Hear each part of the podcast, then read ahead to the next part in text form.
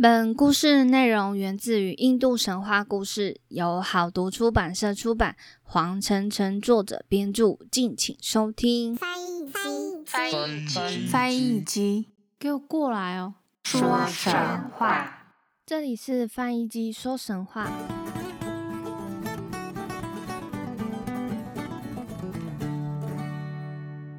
欢迎收听翻译机说神话，我是翻译机。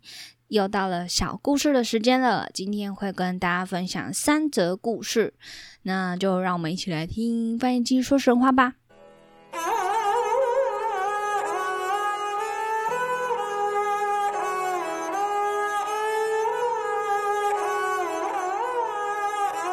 第一则故事《蛇王》收录在第三卷第五个故事，在某一个蚁窝那里。有一条又粗又大的黑蛇，名字叫做阿底达黎博，意思就是极端骄傲的意思。有一回，他离开了那一条通向他洞穴的道路，想从另外一条小路爬出来。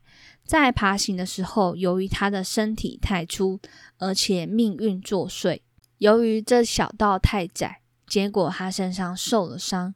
有一群蚂蚁嗅到了伤口流出来的血腥味，就从四面八方把它围起来了。他杀死了一只又一只的蚂蚁，但是它们数量太多了，他全身都是伤痕。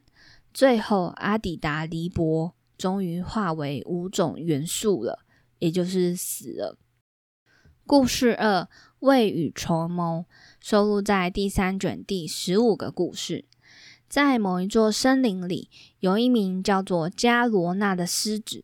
有一天，他饿得细长细长的，东游西荡，连一头野兽都没有碰到。到了太阳下山的时候，他看到一个大山洞，走进去，心想：夜里的时候一定会有什么野兽到这里来，因此我就在这里一动也不动的等。过了一会儿，这个山洞的主人，一只名叫驼蹄谋家的豺狼，走到洞口，就喊起来：“山洞啊，山洞啊！”喊完了，就停了一会儿，又自言自语的说：“喂。”难道你忘记了？我曾跟你约好，我从外面一回来就跟你说话。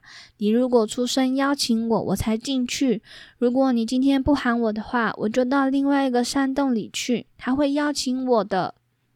狮子听了这话，心想：原来这山洞平常会喊他进来啊。今天他因为害怕我，什么话也不说。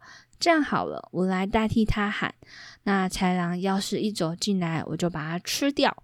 于是狮子大声一吼，山洞就把回声传播到四面八方去，连住在远处的那些野兽也吓得发抖。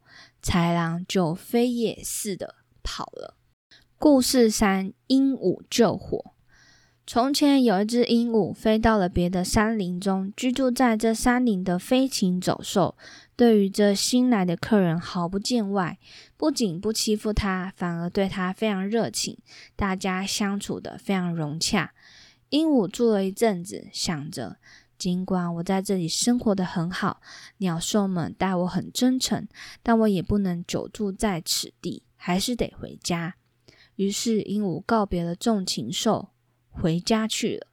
过了好几个月，这座山林突然失火，熊熊烈火包围了整个山林，困住鸟兽。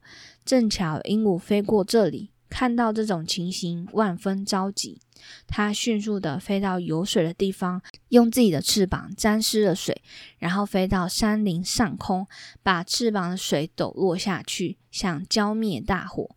这样来来去去，来往了很多趟。天神看见了，叫住他。喂，鹦鹉，你怎么这样傻里傻气的？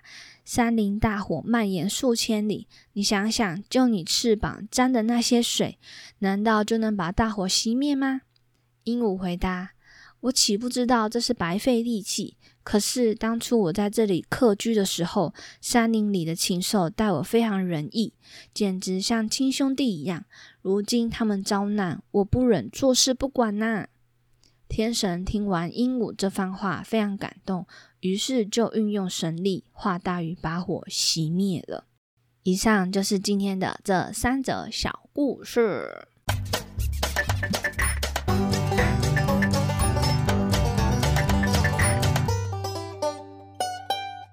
首先第一个蛇王，他就是要告诉我们。相同数目多的东西不要发生冲突，因为一大堆东西无法战胜。一条蛇王不管怎样左拳右屈，最终还是被蚂蚁吃到肚中。就是跟那个，其实动物就是这样啦，它长得比较小只，但是它就数量很多。那你一时之间掠食者也不知道攻击谁这样子。对，那像掠食者，它就长得比较大，然后比较凶猛。有的时候呢，通常都是自己移动的，但是也有也有人例外啦，像是虎鲸啊、狮子啊，他们就算是群体行动，然后分工合作，这样才能就是抓到猎物。那像是蟒蛇、老虎、大白鲨这些呢，都比较算是嗯单独行动的。第一则故事其实就是要告诉我们，虽然说对方力量小小的，但是数量一多，你就算再怎么庞大，你也还是被吞噬。第二则就是告诉我们，谁要是未雨绸缪，谁就会吉星高照；谁要是只顾眼前，谁的事就会不妙。也许豺狼呢，就是蛮聪明的，会想到就是在山洞中就是这样喊一下。突然觉得这狮子其实蛮笨的，竟然就是想要代替山洞，就是大喊一下。但是这样子，外面的野兽就知道你啦，对不对？实在是有点笨笨的感觉。那个狮子就是最后会饿死的那种，永远都抓不到猎物吃。第三则故事，鹦鹉救火就。还是有点像知恩图报啊，这样子类似的隐喻在。以上呢就是今天这三则故事，希望大家会喜欢。听众朋友们也别忘了到 Instagram 或是 Facebook 搜寻“发音技术神话”，都可以找得到我哦。那我们就下个礼拜神话故事见喽，大家拜拜。